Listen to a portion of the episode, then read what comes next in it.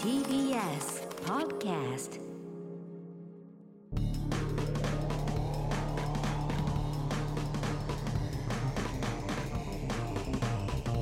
方の決意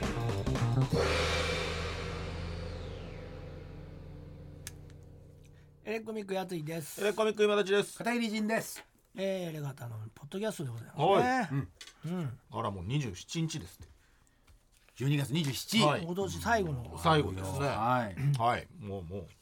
すぐです,、そうですかね終わりですね、うんねえ、うんみんな聞いてくれたらいいですけどね。まあどうなんこでれうすちかのねせい忙しいから、まあね、ポッドキャストだからね。まあいつでもっちゃ聞けますけどね、こういう日はいいんじゃないですか、だから、ちょうど。ちょっとね、仕事も納め終わっも、て、こう今までのやつ聞けるぐらいしかないでしょ、まだ。うん、そうまあだね今。で、欠便になってだから何本何本ぐらいだい ?4、5、6、7、8、9、10、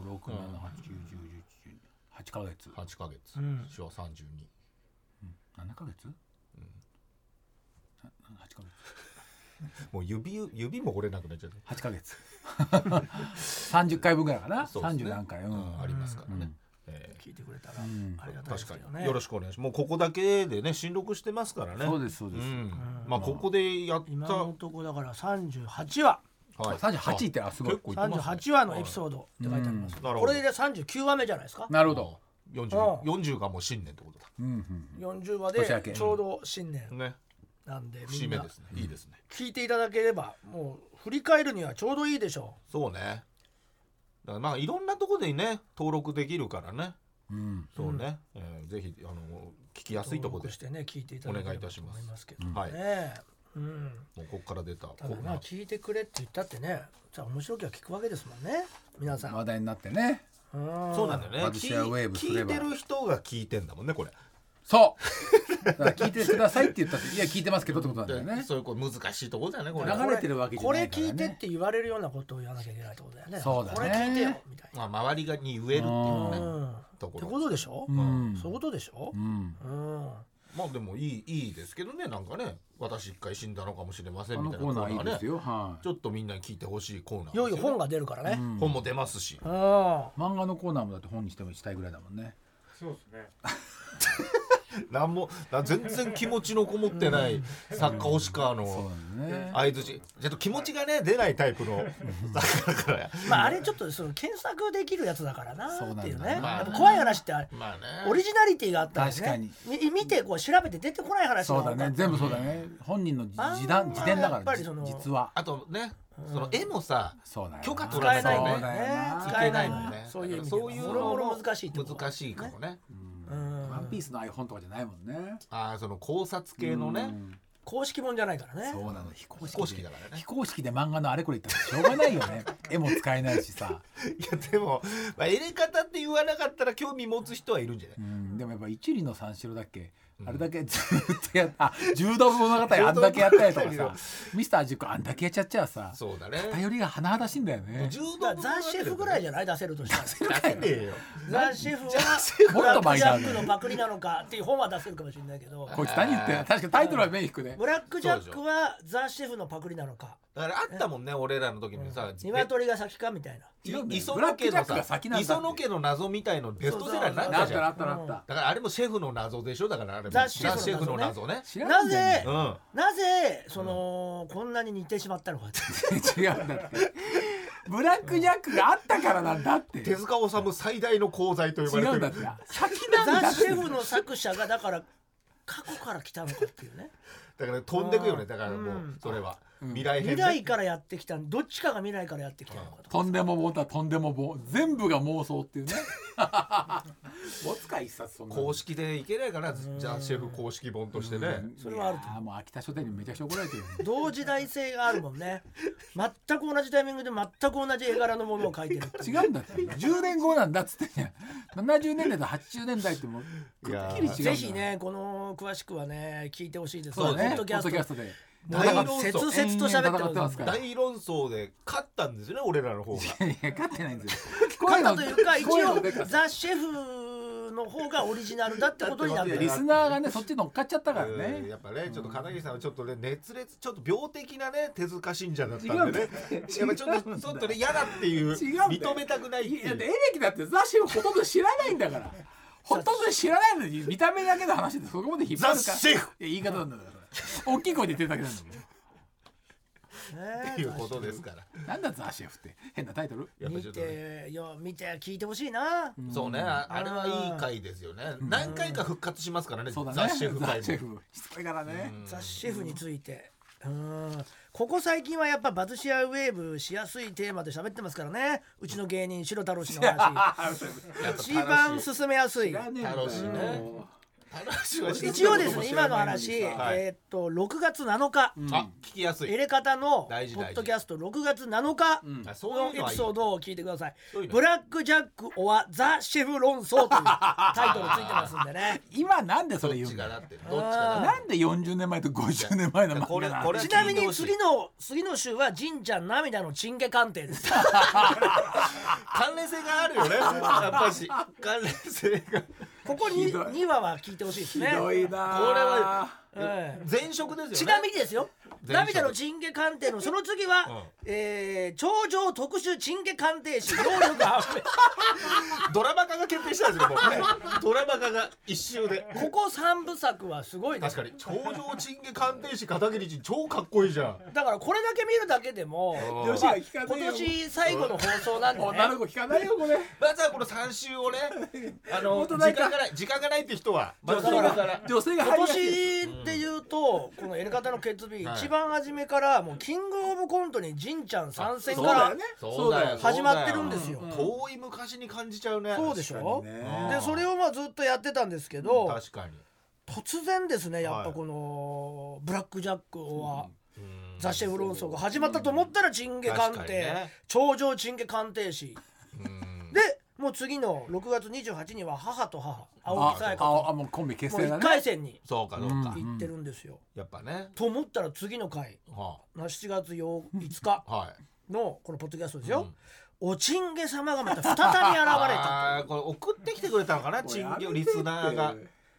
振り返っちゃう確と思うで7月12が、うんもうこれ何音か僕らにしか分かんないんですけど、はいタイトル Y が V になって W 何ですかってタイトルもさ もうちょっと考全然聞きたくならないえないと。全然聞きたくならないでしょないとさ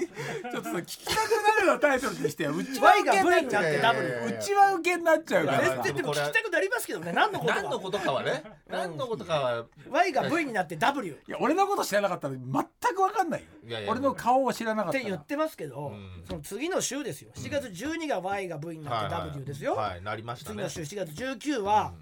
W が HO になっちゃうので す。ちょっとわからないそれはそんなのあったっけな分かんないよこ H れと WHO だから風なんじゃないああ WHO ねあとなりますね。であー2回戦があったり怪談祭りがあったり、ーうんこれがだから夏になったら怪談祭りが始まってこの辺からこう徐々に初期からね盛り上がってくるんですよ。うんはいはいでその僕らがやってたやつに声が入ってるみたいな話があったり。そうだそうだうんバカにしたよね 例を例だとしたらバカにしたよねで9月の6日なんかみんな気になるんじゃないですかね夏の終わりのネギ情 報です 薄もいらっ薄たいねもらったね薄いんだネギよ情報急にこれはでも逆に興味ある人はねライトユーザーからはネギネギ好でき9な人い月るし13は「勉強になったぜ」のコーナーコーナーなんですかねこれああーこれだからバーベキューだねバーベキューのあ話バーベキューねアメリカンバーベキューってバーベキューねのネットフリックスのね Netflix のね番組の中のまあ話でそすんなね感じがまあずーっと来て、まあ、沖縄行ったりなんだりやった、まあ今年1年間、激動でしたね確か最にね近はまあ白田の話でいやも盛り上がってるという楽しいや本当にいいよねだからね今年ラストにやっぱいいいい人材をやっぱエピソードを聞けたよねいやだから白田やったんですよそあのまた山じじいの忘年会をあね一度もねで山地でなんかツイッター上げてたね私と白田と小川とはいあっちゃんさん4人でみんはいはいなで飲みに行ったんですけど、はいやっぱ喜んであよかったよかった喜んでくれてんならよかったですよ素人びっくりしちゃいましたって言って、やっぱ楽しっぽいね素人って書いてあってあーそのば番組のねツイッターとかにねタイトルうがん素人の法則って書いてあったとかう言んって、喜んでたというかまあうん、まあままああ表面上喜んでねる感じでしたねうんただその表面上ねメールの論争ですねだから食べたものをはいはいはラいーメンだけあげなかったっていうその今日先週聞いてくれた人は分かるんですけどはいその僕がお飯を一日ふつ、うんうんえー全部おごってたんだけどラーメンだけおごらなかったら、それだけ書かなかったっていうはいはいメールの話が、お礼のねメールね要は山じじいの4人のグループラインに送ってきてるから、はいはい小川もうんなんかこれうん感じ悪いなって思ってたっていう話をしてます やっぱ白田さんお何小川が燃料をくべるそようなんだねよな白田直の先輩後輩白だからな田さんあれなんか僕もちょっと匂いましたって言って言ってましたね、で白田は白田でなんでバレたんだろうとか言ってましたけどあやっぱちゃんとねちゃんと自分でもそういう気持ちでいやなか一切なかったっていうあんでなすけどかったとは言うけど、おかしいなとは思いましたうけんねちょっとおかしいですよねならねどねうんまあ最終的にはでも小川君の、うんあの恋愛相談になっちゃったあまあいいですけどねそしたらやっぱり、ん白田がなんていうんですかねなんかお一丁前のこと言うんですよね、まあまあ自分もね今やね、うん、一丁前なこと言う結婚してるからね一丁前な態度でうん一丁前のこと言うっていうので、うんやっぱちょっと白田に言われたくないってのはあるまあまあなんかねででももなんかちょっとピリッとしたっていうのピリッというかねあれっていう、いつものあれなんかこの話になった途端にうん僕に聞いてくださいみたいな空気感 何なんだろうみたいな感じはありましたねちょっとだけだから違和感ぐらいなんですよね白田の出す空気っていうのはね、うんなんでお前が言うんだよとかそういそううそそこうそまうでボケまで言ってないよね突っ込むほどじゃないんだよねうそうねなんかひっそり出し匂ってるというかなんだろうなんかどっかで腐ってない何これみたいななんか臭いんだよねはっきりわからないんですうよん場所がいい匂いではないんでしょういい匂いじゃないです臭いんだよねくせえやついるなと かねなどここの匂いまあえ納豆5粒ぐらいどっか落ちてないかっつってそうねわかんあるよ見ね当たんないんですよねうん見当たらないんだよねあるあでる大体それが白田から出てることは多いっていうあーなでるほどね今回はそういう感じだから抜群ですよねそこら辺の空気空気出し感がね一丁前のことあれなんかよくよく聞いてると一丁前のこと言ってんだこいつみたいなだから最初から聞いてたら別にああまあまあって言ってたけど最後まで聞くとやっぱそれがちょっとくるっていうねでやっぱ最終的には特定したんですけどねああ一丁前のこと言ってないみたいになったんですけど、あそうっすか いいじゃんないですかってなりましたよああだっていい僕そうは2回結婚してるんです よいいじゃない僕は2回結婚してちゃんと2回ともうまく、あまあ、1回目はうまくいかないけど、まあね再婚できてるとまあ小川君は1回離婚していやてで10年彼女がいないとだからそういう意味では言う権利があるでしょっていうか一丁前なことを言ってるっていうテンションじゃなくてもよくないですかってい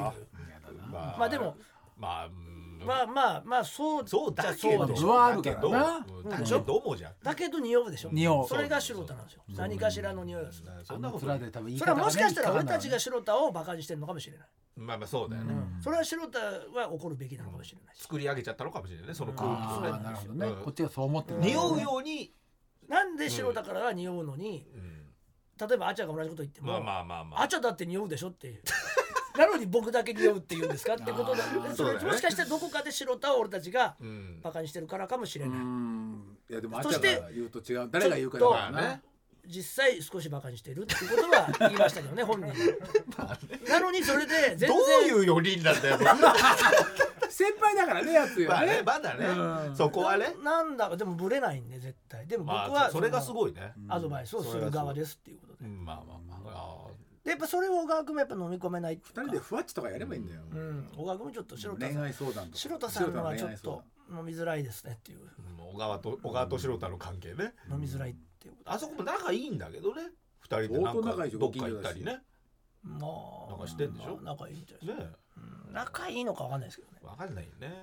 一緒にいすぎて仲悪くなっちゃってんだよまあそういうのもあるかもね。まああっちゃんもいたんでまあまあそこはね。まあそこは別に、うんまあ一番下だしね。まあ、あっちゃんなんか匂わないんですよねアドバイスがまあそんなにね。まああっちゃこうんいうも感じでどうですかね恋愛になんか強い感じもしないしな別に。あちゃんね、人はいい感じはねするけどね。小川君もやっぱ一丁前のこと言うんで 全員に酔ってんじゃねえか。匂い合戦 ですかそんなことありましたけれどもいや面白いですね。白田は来てないでしょ今日はああもうやっぱあまりにもあん厳しかだったけかな。今たちが言っとるようなしちゃったらな来てなくはないですけどちょっとでも弱いでしょ、弱いそうですね弱いのうん消極的になってる白田って強いことなかったけど今までそうなんだよねでもねやっぱね本人はやっぱ強いんだよ、その白田白田会では、臭みがね今はないんだよねうんやっぱリトルル白田しか現れてないからな今週は白田、まあ、取れなかったんで いやいやもうしょうがないしょうがないそんなに毎回取れてても ね難しいですから じゃあそれじでゃはあコーナー行きましょうコかーナー行きましょうはい、俺のランキング自分や身の回りの勝手なランキングを送ってもらっているコーナーでございますね、はい行きましょうかね行きましょうラジオネームエキスポ81ですね、うんえー今年1年もありがとうございました皆あさーんこあちらこそ、いますえー実家が肉屋の自分が実践しているおう肉屋簡単で美味しい鶏肉の食べ方ランキングああいいでじゃん鶏肉す3位茹でたもみじあーかっここれ鶏の足の部分足ねああもみじ茹でたもみじにポン酢をかけて食う、あ皮っぽいからね豚足みたい なあ調理方法は鶏の足の部分を大量に茹でるだけそれにポン酢をかけるだけで美味しい安いだろうあんまり売ってないのでうんお肉屋さんに前もってキロ単位で注文したら手に入るまあでも結1キロ構で何いけるのかな何足手に入るんだよねでも美味しそう確かに、うんお店で出してほしい鶏ガラを焼いて塩コショウで食う鶏ガラって柄ね骨ラーメンのスープに使うようあな鶏ガラをフライパンに蓋して焼くだけへえ首の身や鶏のもつがついているから結構食べられますあそそここそそここつついていてる、ねるあ食うとこあるんだねこれもあんまり売ってないので前もって注文したら手に入る かもあんまり売ってないんだ買よいやすねい部位でお願いしますよ注文する際は柄掃除してないやつを買いましょうああ鶏ガラの身をそぎ取ってやるやつだと食べるとこがないのそうでだよねですね出汁だけになっちゃうから、そして1位が腐った手羽先にスパイスをつけて焼いて食 うええいやなかなあか体いねええお腹痛くなっちゃうじだゃなっいてですかば普通に店で売っている鶏の手羽先を買ってきてしばらく放置して腐らせるおお表面がヌルヌルしてきたら塩をすり込みうん水でよく洗い落とすうんああとはスパイススを振って焼くだけ腐敗が進んでるほど臭くて美味しいそれはマニアだそなれはもう相当上級者じゃないただ腹を壊す可能性もあるのでそりゃそうで自しょ己責任で食べてくださえい臭くてうまいみたいなこと になる自んだ分は好きだけどあんまりおすすめはしませんなんで1位にしたんだそようだよまあでも一番好きなんだろうね手羽自分はね先を腐らして焼くすごいとこまで行っ本て当るねにすごい料理人がやるやつじゃないの、ねうんそんなん聞いたことないよ腐ってお肉屋さんだかねらそういうのもね行くとこまで行ってるねうんだって牛もちょっと腐らせて表面切って食ったりする、うんあるよねトリミングしてねんそういうことだよねだから、うんそう鳥のぬ腐めるり直表前面が一番をうま取いっっててるからうん塩で一応ねあーぬめぬめりがあったらもう臭かったらまあ臭いだろおうね肉なんか怖くてそこ食えないよスパイスつけてるとこが怪しいじゃんもうねうんスパイスが美味しいってうそうそうそのスパイスが美味しいんじ臭ゃみなをい消してんでしょだから、ん全部が美味しくなるんじゃない他いやもうまいとは思うけスど、ね、パイスでこう棒踏みなんかあんのかねいお腹痛くならないとかないよなななってるもんなってたもんななってるいや面白いねラジオネーム本田氏、うん初投稿の本田氏と申しありまがすとうございます2009年ぐらいからコント太郎時代から聞いてた、ね、あありがとうございますありがたいですねもうじゃあうん12 10年,、年うん今回初めてメールをさせていただきました、うんはい私が選んだ今年デビューの珍名馬ランキングですああ面白いまああ知らないもんな毎年6月から2歳の馬たちが初めてレースに出うん走出走するんですが馬主さんが一体どんな願いを込めて命名したのか気になって仕方ない珍名馬を選んでみました、うんうん3位サワーホマレうんー、うん、サワーサワーサホマワレー誉れだああそういうことサワーだ誉ねれうん馬名の由来は当選誉れ星ああそういうのがいるんだねうん親の名親前がよりまあなうん決して元女子サッカー選手ではないのですああないのね馬名にサワーっはて言っちゃってんだもん、うん著名人の名前を付けるのが禁止されていてうんへえ最近では西野七瀬丸という名前が乃木坂46そうのでしょう西野七瀬さんの愛称となっているため却下ということがありました、おーやろうと申請はしたんだねあえー馬に酸味あうんって無理があるだろうと思いながらこれであー酸味うーんあサワーってこと、うん、酸味って無理があるだろうと思いながらこれで審査通るんだなと逆に感心してしサまいまワしたー誉れねうんえーサワー誉れだねそのままだけどね、うんえーこれ3位ええですねうん確かによく通ったなと思うね、まあ誉れはもともとつけたかったってことなんだろうね当選誉れ星ようんりだからね、うんこれが父の名前ということで、えー、2位おにゃんこぽんうんおにゃんこすごいね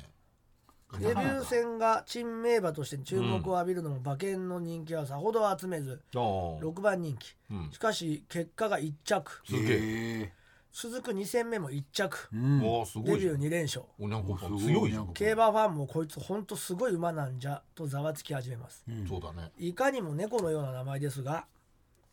実はガーナに伝わる神で偉大なものの意です、へえちなみに馬主の方がレース前に「さあ頼んだよおにゃんこぽん」と「進撃の巨人」のセリフをツイッターでつぶやいて送り出したのも話題になりましたうんもしかして来年の日本ダービー出てくるすごい馬になるかもしれそまうせかんえー勝ってる強いんだ勝ってんだもんねおにゃんこいいねおに1ゃん位こポイントとかって面白いよね豚のカックーニ嘘でしょ豚って言っちゃってんのねクーリ豚の角煮よりーいいのいいのそとれすはがすがしいほどそのままの名前うんの由来馬じゃないし料理されちゃってるし馬名登録時から話題になりましたそうだね架空にっていいもうねデビュー戦イタリアン17着という惨敗ああ競馬ファンからはまだ煮込みが足りなかったな 煮込まなきゃいけないから万世が前からね温かい意見がありましたが先日3連敗であらら中央競馬抹消となりましてあー地方に移籍となりました厳しいだねへちなみに地中央デビュ方ーしてんだね競馬には馬主は違いますが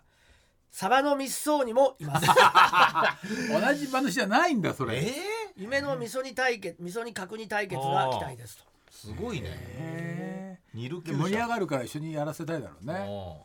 豚のかっこいいの味噌のサバの密葬に確かにまあまあね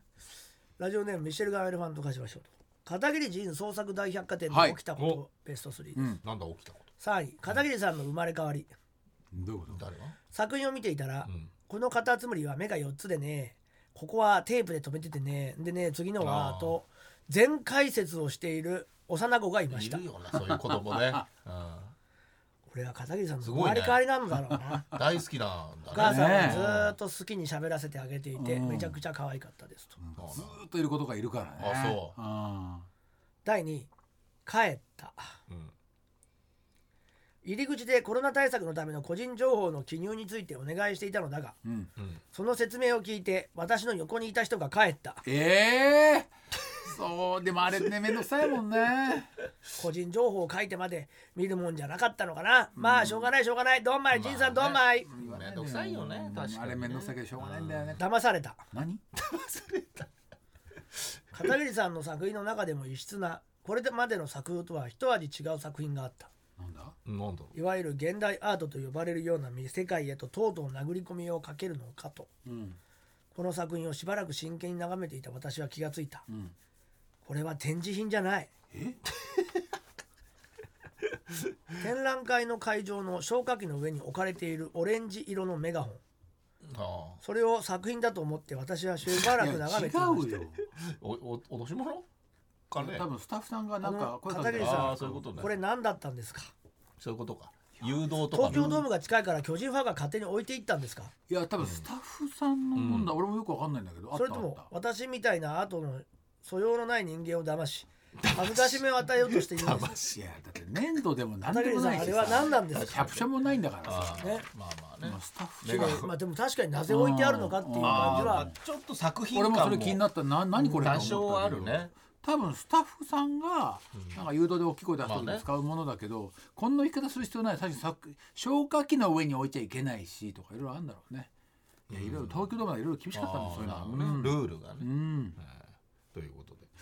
まあでもありがとうございま楽したしめたと思いますからもねう終わってしまいました、終わってしまいました。ねすごい大成功でございます、はい、ありがとうございます。えー、あなたの勝手なランキングを送ってください。宛先は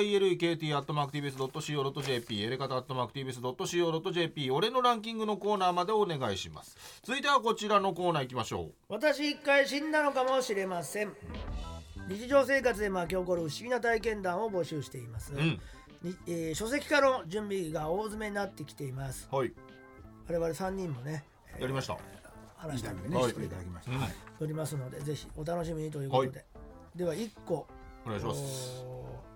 ーえー中学生の頃からずっとエレコミックのファンですありがとうございます。わあ、そんな若い頃。なんか最後にあんのかなうん、ハケ水車と申しますなんだろうそれ懐かしいな。懐かしいなスケベだったな。ハケ水車。殿殿様のフェフェロモンね。うん、かな。やるせなすとか出てたもんね。あそうだっけ。ビビるとか、大木ね。くんとかね二人。ねリビルが二人とも出てた二ん人だ。と、二人と。大内くんもいて。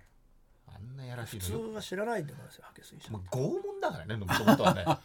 水車のね。あ、そうなんだだ。ってあれに貼り付けになって水車回るってああ、そうともかそうとか。水中で息できないとかってっていう。そこの上に女の人をまたがらせて水車にハケをつけて、そうそうずっと股間に当たるってい誰かに当たってね、当たってる人と当たってない人がい当たってて。でも AV ですよねう。まあ AV、AV じゃないです。あの、民放の民民放放ののバラエティー深夜番組。深夜バラエティーですね。富士だよね富士です、編集されてんでしょ編集生放送あ生放送で、なんか事件、事故もありましたよね。あった。あったよ、なんか。えー私が大学生の頃サークルの友人たち男女8名ほどとある田舎町のキャンプ場に泊まった時の話ですこうれん。あら、スケベじゃないこそのキャンプ場は駅から徒歩1分の大通り沿いにあるのですがうん。崖のように高低差のある場所にバンガローや炊事場があー配置されてれ。ういるん。うん。一番低い場所に大きな川が流れていましたうん。みんなが疲れて眠っている深夜1時頃おう僕と親友の愛くんだけなかなか寝つけうず、ん川の方へ出て星でも見ようという話になりました、ん川を眺めながら僕と愛くんは座ってくだらない話をしていました、うん深夜なので僕たちの他には誰もいません、すると僕の方を見ていた愛くんの表情が急にこわばりました、なんだろうと思い愛くんの視線の先を追って振り返ると女性が一人立っていましたキャンプ場に似つかわしくないトレンチコード姿の女性トレンチコート。黒髪を一つ結び一つ結びにしています、うん。僕は不思議に怖い印象は受けませんでしたが、愛くんが急に立ち上がりバンガロー戻ろうと言いました、早足に歩く愛くんでしたがバンガローに戻るにはトレンチコートの女性の横を通らなくてはいけません、えー、帰り道にいるの早く帰ろう女性を怖い無視していこうとする愛くん対照的に僕はなんか困っているなら助けなくてはという気持ちがなる起ほこどっねて女性に話しかけましたおおーあどうしたんですかうんと聞くと女性は友達と遊んでたら終電逃してしまった気づいたらここに迷い込んでいたと言いましたうん。うん僕はすかさず、もしよかったら僕たちのバンガロー来ませんかと言いました、すごいなその瞬間愛くんが僕の腕を引っ張ってうん。 「すいませんバンガロー定員オーバーなんです僕たち戻ります」と冷たく女性に言い放ってうん。僕を無理やり引っ張っていきましたうん。うんバンガローに戻った僕は徐々に冷静になってはあは起きたことの不可解さに気づき始めましたあはあはあまあねこのキャンプ場には入り口に受付がありああ深夜に宿泊者以外が無断で立ち入ることは原則不可能であすあへえふらっと迷い込むなんてありえまあせあんそういうことねそもそもねまた駅地下ではあるもののあこのキャンプ場の周辺にお店や民家は少なくあうん友達と遊んでいて終電を逃すというシチュエーションが全くイメージできない場所ですうん。そして何より愛くんが感じたという違和感はうん僕自身についてのことでしたへえあの女性に対し何も疑問を感じることなくむしろ過剰なほど親切にしようとする姿はうんへ何かに取りつかれていたように見えたとのことですえなぜか僕はあの時とにかく女性がかわいそうあであそうだねどうにか助けなきゃという気持ちでいっぱいでしたうんちなみに愛くんは少しだけ霊感がありますへえ次の日の朝おう友人たちに昨夜の出来事を話すと幽霊だと大騒ぎになりました後々知ったんですがこのキャンプ場徒歩3分の場所に有名な心霊スポットがあるとのことうんそしてチェックアウトの際にみんなでキャンプ場で撮った写真おうを現像するおとう僕の顔にだけ謎の赤い閃光のようなものがはっきり写っていましたあの女性は幽霊だったんでしょうか全く霊感のない僕の人生で起こった唯一の出来事です会話してんだもんね、ね結構込み入ったねそうだよねいやー幽霊じゃないっぽいけどねまあねちょっとおかしな人ではあるかもまあしれでないけどもねもっと怖いうん本当に生きてる人っていうまあパタ人ーン人そう人だね怖の方だようねん一子はだからもうバンガロー入れてたらねどんなことになってたかっていうね、確かにねうこん、方の向では話そういう話を山うん、じじいのうん、忘年会で喋っててああ怖いちょっと不思議な話そうそううしたらパチャがんあのーちょうどまあ先週うんはあはフォークダンスさんフォークダンスで鳴門坂さんはいはいがはうんテレビでやってたあうんんですよね。はいはいテレビでうんそれもう2人とも、うんあのお亡くなりになってしまったんですけど、まあ、僕らの世代でいうと、バケもバラでうね本当に爆笑問題とうんうんフォークダンスになるこ坂はお笑いのその大会ねもうあの時はもうないですから、うん m そ1とうだかねそういうので優勝してる1位最初に優勝したのは爆笑問題で,うんば、えーで2番目の王者がフォークダンスになるこ坂みたいな、うんもうツートップみたいなね漫才は爆笑さんそうだねなんて番組コンだったトはフォークダガンスハハガーキングかなガーキングかで昼の番組でしたよね高田昼文間夫先生うのっんていう、まあ、コンビがいて。うんもうやお辞めになられたんですけどうんその方のなんかちょうどその振り返るみたいな番組やってたんですよやってるね。ねえー見たうんのうん見てないあの普通にネタやったりみんながどれだけすごかったかみたいな話をするようなやつをやっててお笑い実力派だうんってやつでやってたうっんていう話になってうんで俺ちょっとその時見てなかったんだけどあそういえばなんかツイッターとかでなんかこう書いてる人いたなと思ってうんあだからかなんて思ったんですけうどんそれはいいんですけうどんそしたらうんハチャがうん「いや実は」という話になってううんんそのまあ渚さんは、うんあのまあ、僕僕もあの交流あったんですけど、うんまあ、かなりあの早いタイミングでお亡くなりにねなってしまって、 30年以上でだおもんね桶田さんはうんあの最近までねそうだね割とびっくりしました活躍されてましたよねう、んあのサッカサーとッカかーでともかでやってねで我々我々もお世話になってるはい裏口チョッキーさんと一緒にお笑いライブを主催したりそうだようねんしてて、なんですけどでその桶田さんが、うんあのー、K プロあはいはい今はねっていうあの女の子いるじゃん、うんあの社長の、ううんんあの子の面倒を結構見てたらしいんですよへえへー仲良かったという、うん多分その昔からお笑いライブを主催するに当たってのにあたってこういうとこ気をつけろとか、うん多分ああいうそういうアドバイスを受けたのしてたのかな、ううんんだからその仲良かったんですっはいて、はいうんで、まあ、メールとかもやり取りしてうて、んうんであるある時まあ奥田さん亡くなっちゃって、うんでまああーまあねそれもう葬式もあもしかしたら行ったのかもしれない、まあ、それぐらい仲良かった関係らしいんですけど、である時、それ何年か経って、うんある時なんかメールだったか LINE だったかうんうんをうん打っても打ってもうん文字が化けちゃうっていうええあいろんな人に打っても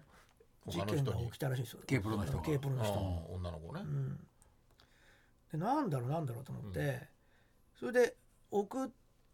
てなんとかこう送って帰ってくるやつも化けてるみたいへえうん文字化けしてな、るなんだかなそんな感じだったんですよ、LINE で、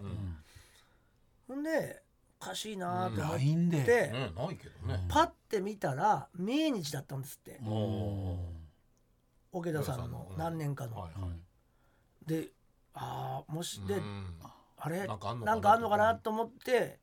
そのぼ文字化けしたやつを見たら、なんかあの変な中国語の漢字みたいなの出んじゃんあれ化けると。ああなんかあるねそういうのねうん、なんか中国の変な感じうでんバーって出てなんか時々うひんメールとらかがなねが出てうんある「よ米ね米米」とかなんかわけわかんない文字になるじゃない、んそこで唯一読めるのがひらがななんですけど、うんひらがなでがだけ読むと「渚」なんですよそうでそれをスク,、ショしましたって言ってへ見せてくれたんだけどまさにそれだったんですえよへえっていうちょっと不思議な話をしてくれたんですけど渚である必要あるのかなと思ってまあまあね桶田さんと仲良かったんだよねそうだよねまあねで俺はねうんまあ思うけどねいやパッと不思議じゃんちょっとまあパッとはそのタイミング的にもフォークダンスのなんかうん特集やってたんだよねみたいな話からうんそういえばってなったんでそうねなんか見事にこうつながってるような不思議な話だなってていいうう感じるけどねなんか向こうから応援のメッセージが来たんじゃないかみたいなな、るほどねそのちょっと悩んでたから頑張れよみたいな意味だったんじゃないみたいな話で終わってたんですけど、渚ってってちょっと思ってまあ桶田さんだよね。桶田さんの仲良慶かったでしょ太郎さんだもんねね、うんだとしたらうん村田なんじゃない桶田じゃないのと思って、うんまあまあ送るなら桶田さんがもしうん送るなら、なぜ渚さんって送るのかな、うんうんでうん。ケープロのその子は渚さんには会ってないじゃんうん、そうだね、まあそうそのね。うん、タイミング的に言ったらね会ってないじゃん、ってことはさ桶田さん何それボケたってことってそうだねまあボケたっていうかまあね。渚じゃねえだろうって、うん。そこはね自分でいいでしょっていうね。っていうなちょっとなんかうんちょまっとあ不思議なまあそうい話うことかもしれない。そういうことかもしれない。いただいたんですけど、まあまあ。うん結構お笑い芸人の中にもまああるかもねいっぱいね。あっちゃんもそういう話してた、うん急にしてたから、えー聞いたら出そうだよねでそうだね。いろいろねうちの事務所のやつもあるのかなああ若手でね、うん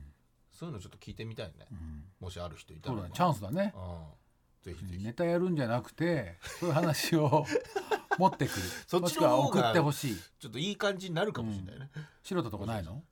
いやしその時そんな僕にも不思議な話があってとか言うには盛り上がらなくて、うん単純にそうおかしくないみたいな話になったそ うも物語として、いやいやいやまあそういうもんじゃない合ってないじゃんみたいなでもリアリティだからね、リアルいやだそのとケーブルの人そうなっちゃ渚うさんに一,、まあまあ一目一目も合ってないじゃん、まあまあそう,、まあねそう言われてもあちゃんも、うんそううんそうそうお世だか話にならってからさしょうがないいじゃやんでも桶田さんもうしょのうそがのなメイいンだったんですよってまあ渚ってじジゃャパネーズでフォークフォークダンスなんですようんって言うかまあらそうだけど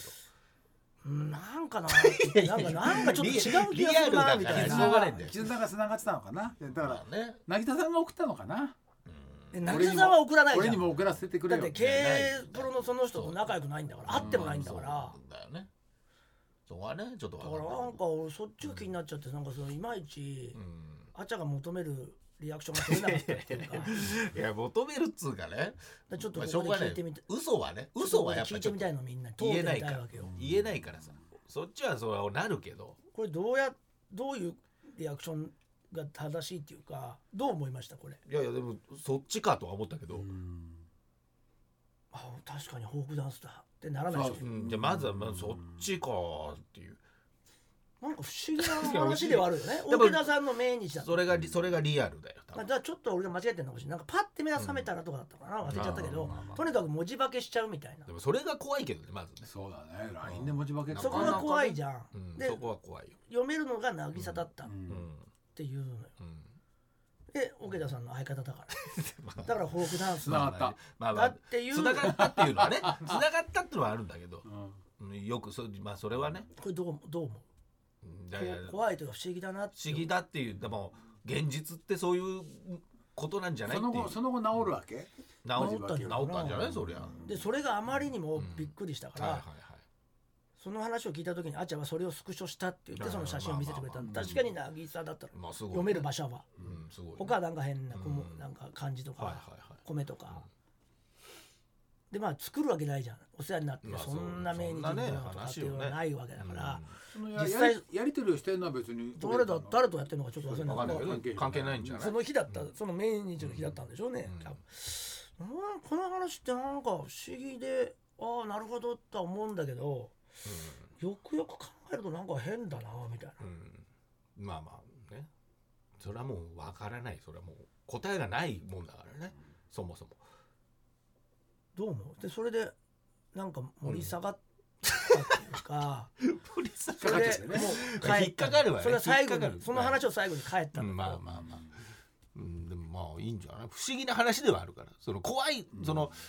ちゃんとこう出来上がりとしてはねやっぱ桶田さんだったりとかの方が、まあ収まりはいいけどねでもそういうもんじゃないでしょ収まりあまりにもそうだよねでもそうそうそう桶田だったらそうな確のかに桶田さんだったらそうなんだよ渚って書いちゃう書いうん書くってそういうことの笑い、そういうボケやりでそもうだもんすねっごい分かりづらくないだだってからお亡くなりになってるかわらかんないよそんなの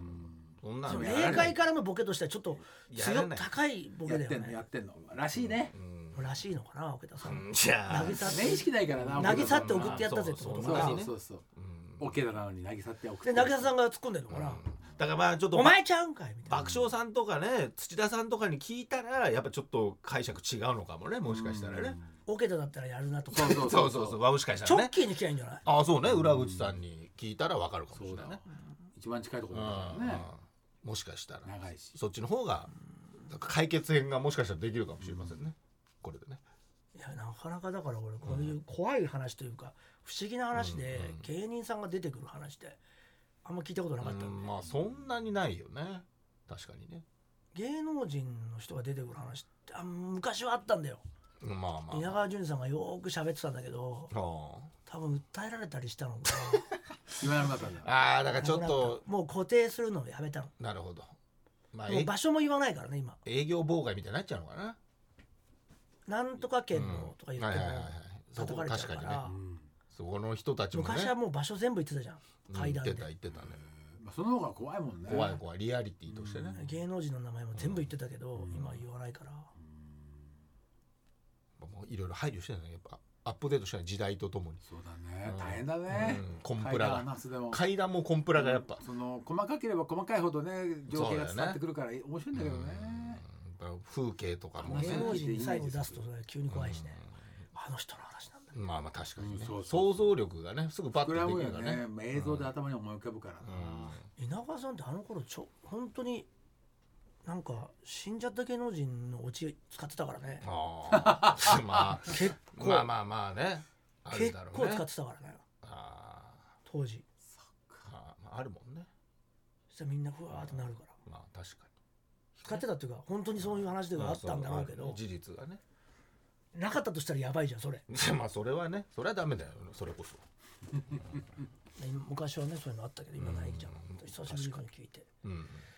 わうわーそうなんだみたいないい話だなとかうんまあどっちかに振りたかったんだだけどなんかそういうことで疑もないね問がちょっと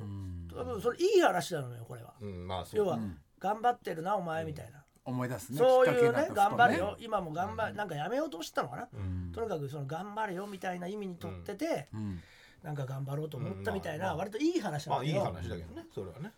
なんかなりそうだなーってまあ引っかかっちゃうけどいいんだよそこは飲み込むしかないでそこはもう事実事だ実なんだけどそう事実だからでも実際そうれで頑張ろうって思ったっていう話だからいいんだけどいいんだけどねなんかねっていうねうんまあ作ったとも思えないけどまあね思えないもんね